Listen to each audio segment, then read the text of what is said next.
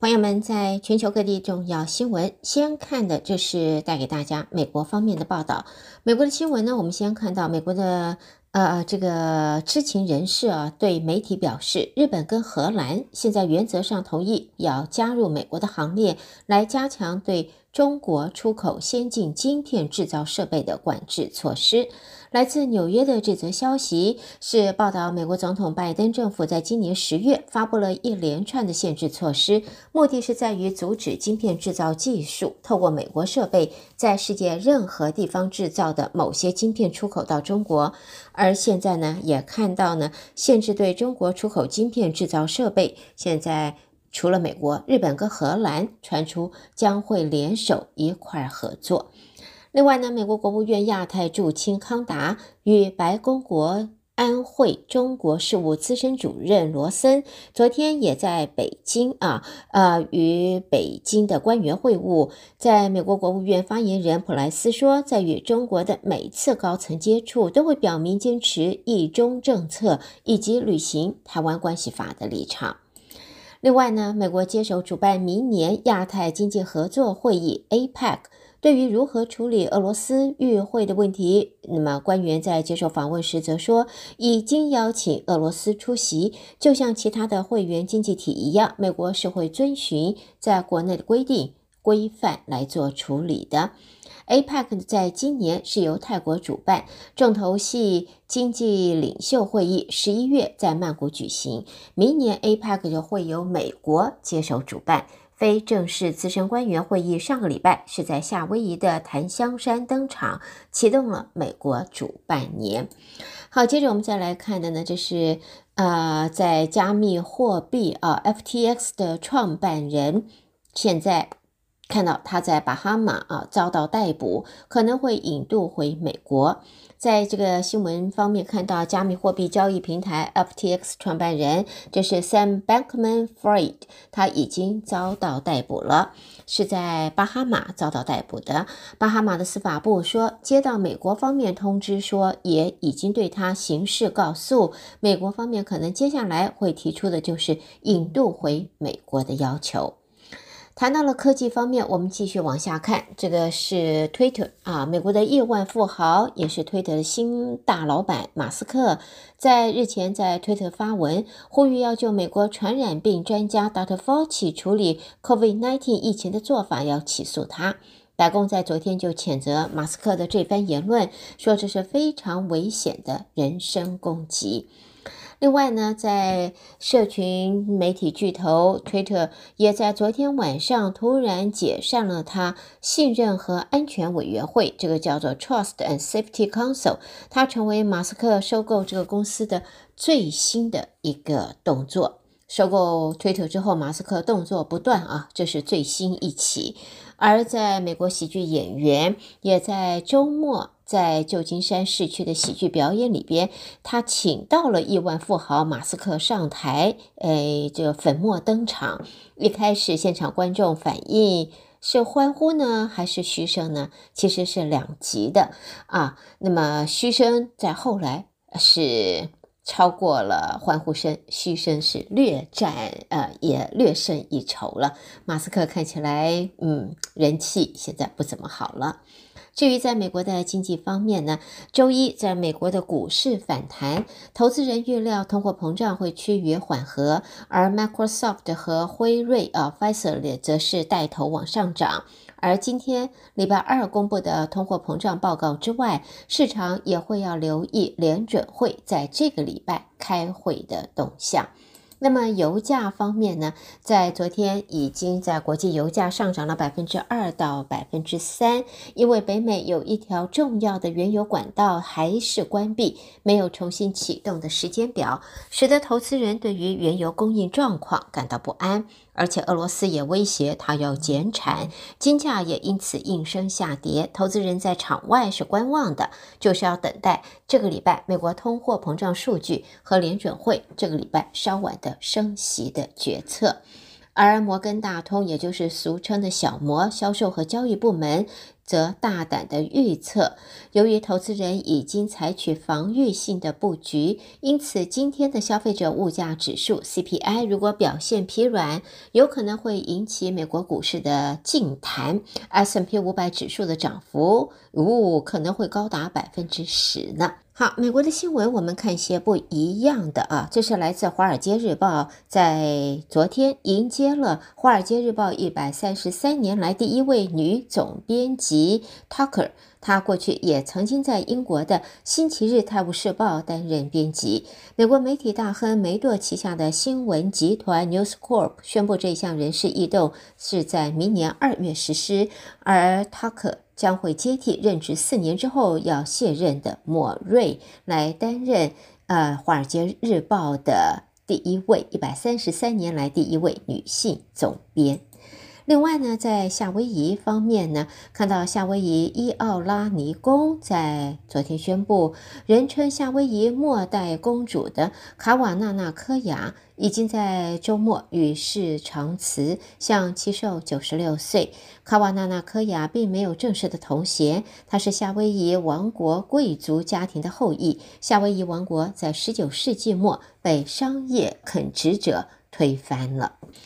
好的，朋友们，这是带给大家在美国方面的重要新闻。收听的是德州中文台，我是胡美健。在美国的新闻之后呢，下边我们将把焦点转到国际新闻方面，请和我继续一同关心。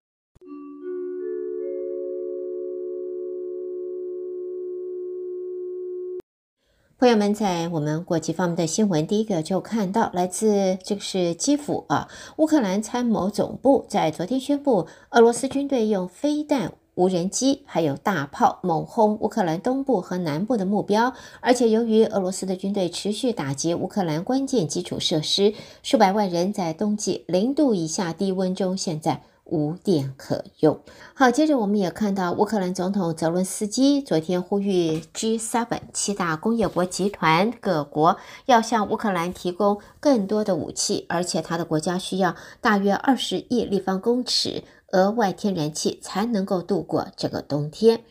泽伦斯基是透过视讯会议敦促 G7 向乌克兰提供更多武器，包括了现代战车以及火箭炮，还有更多的。远程飞弹，而在这里呢，我们也看到呢，就是在俄罗斯方面呢，克里姆林宫就在昨天表示，俄罗斯总统普丁在今年是不会召开他的年度年终记者会，但是克里姆林宫并没有解释为什么普丁打破了这项惯例。在从两千年掌权以来，普丁在他执政的时间的大多数年。份里啊，他都会在十二月举行记者会，但是呢，在现在他打破惯例，表示不会召开年终记者会。好，另外呢，美国和土耳其持续的接触啊，那么俄罗斯就批评华府是没有建设性的作为。在昨天，俄罗斯指控美国对于在土耳其伊斯坦堡举行的外交谈判没有采取建设性作为。不过呢，则强调就这类接触而言，伊斯坦堡有它的便利性。美国中情局的局长。俄罗斯对外情报局的局长上个月是在土耳其的首都安卡拉会谈的，也引发了外界揣测莫斯科和华府有谈判的秘密管道。另外呢，在美国的女篮明星格林娜获俄罗斯释放回国之后呢，在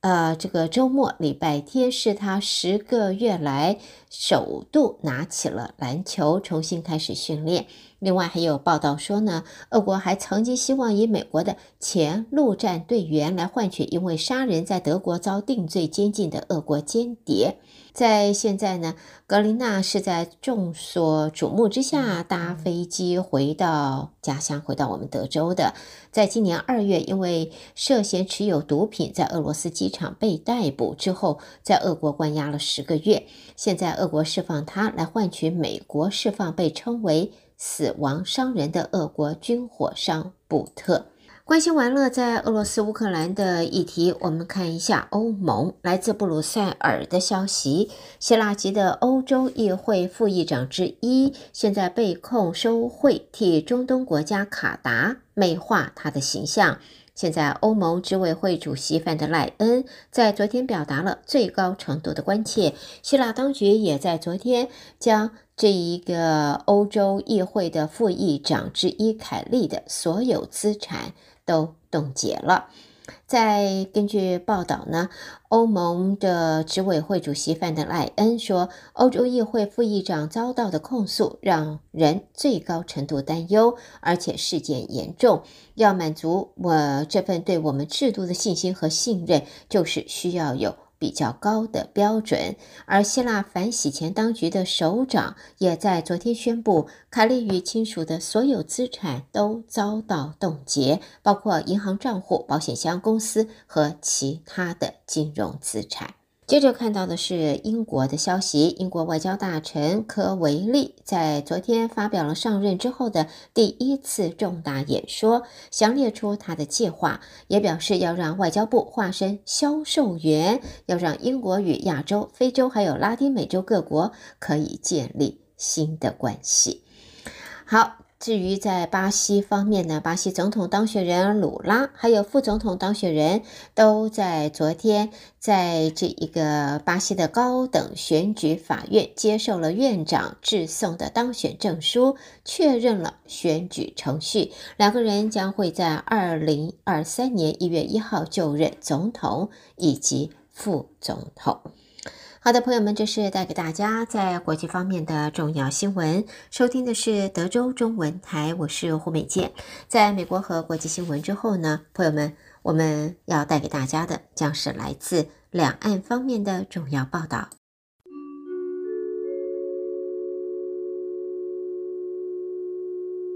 首先看到是疫情方面，在北京，COVID-19 的疫情快速的蔓延当中，在日前呢，在北京市发烧门诊就诊患者也是两万两千人次，是一个礼拜前的十六倍。当局也在昨天放出了两千五百万抗原检测的测试剂。尽管如此，官方要求要大力推进复工，不设置到港率的上限。那么，在大陆疫情爆发，现在呢，呃，莲花清瘟胶囊供不应求啊，各地都在抢药。大陆工信部已经证实，要求各省市推荐有条件的中成药企业与河北以岭药业接洽。大幅的扩展莲花清瘟产品。另外呢，为了保防疫药物的供应，在北京市药监局也在近日派出了十二名官员进驻十一家这个药商企业。而在上海呢，现在是掀起了这个抢购潮，因为 COVID 疫情升温，上海市掀起的是布洛芬、乙硫氨基酚等退烧和镇痛的用药的抢购潮。呃，在现在呢，呃，可以看到这一些药啊，在架子上面已经被抢购一空，货源吃紧，要补货都非常的困难。好，下边呢，我们再看的呢，就是北京。现在呢，在中国，现在对疫情的管控放宽了。我们看到，刚才上海掀起的是抢药啊，抢退烧药、止痛药，而在北京呢，首都北京市的疫情在中国宣布优化防疫新十条放宽防疫管制之后，疫情往上升，市民们就担心受感染，多选择是家里蹲着不出门了，反而让北京的街头在现在这个防疫放宽了之后呢，现在北京街头却比呃以往还要再冷清。好，下边我们在中国的新闻看到呢，美国商务部在十月初宣布限制向二十八家中国公司提供用于生产超级电脑和半导体的产品。大陆商务部在昨天表示，中国方面已经就美国寄出的晶片和其他产品出口管制诉诸世贸组织争端解决机制了。商务部的声明中说，中方在世贸组织提起诉讼，是通过法律手段来解决中方的关注，也是捍卫自身合法权益的必要方式。好，另外呢，在中国当局近期宣布放宽防疫管制，不过也有统计显示，中国大约一百九十万家零售业还是撑不住，等不到啊，倒在管管制松绑的黎明前，其中就包括了美国零售业龙头 Walmart 前进中国开拓的第一家门市，在深圳的洪湖店也撑不下去了，已经拉下了铁门。最后，在中国的新闻，我们看到大陆的三大电信商中国移动、中国电信、中国联通分别表示，按照相关法律规定，由今天十三号零时，通信行程卡服务下线之后，就同步的删除使用者行程相关数据。这中国资讯通信研究联呃研究院联合三家基础电信企业，利用电信大数据推出的通信大数据行程卡服务，由二零二零年二月底到现在，记录全大陆手机用户和本人十四天内到访地的资讯。现在呢，呃，这个通信行程卡下线，三大电信商会同步的删除所有数据。带给大家来自中国方面的重要新闻。德州中文台，我是胡美健。下边焦点就要转到台湾方面，要由台北新闻主播接棒，继续为朋友们播报，请和我一同继续关心啊。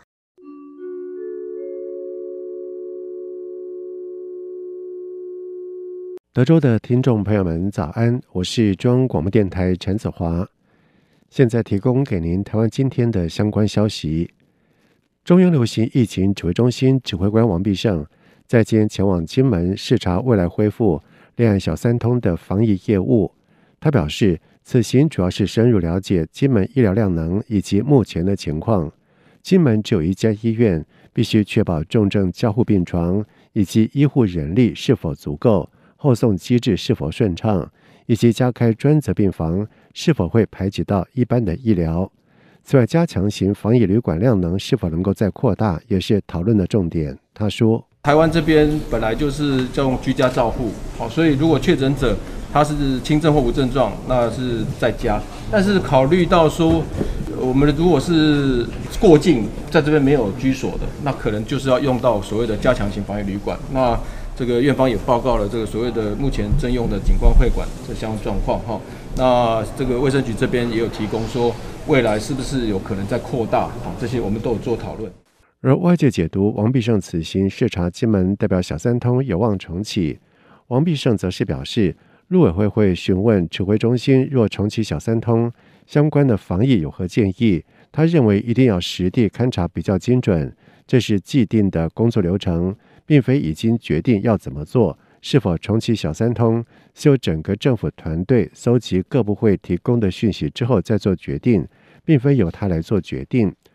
而至于开放小三通是否会对台湾的疫情造成影响，王必胜表示，当然不希望有此情况，不能够解决一件事又造成另外一件事，但现在无法评估，因为不太了解中国的疫情，指挥中心还在持续的评估当中。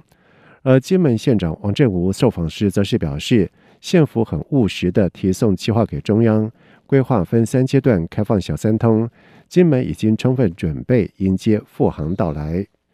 行政院长苏贞昌指，贸然重启小三通，恐怕会让中国民众来台抢药，遭到在野党批评没有人道。苏贞昌在接受访时，以二零一九年率先登机检疫，以及二零二零年禁止口罩出口为例。强调政府有责任守护民众的健康，要警觉在先。苏贞昌说：“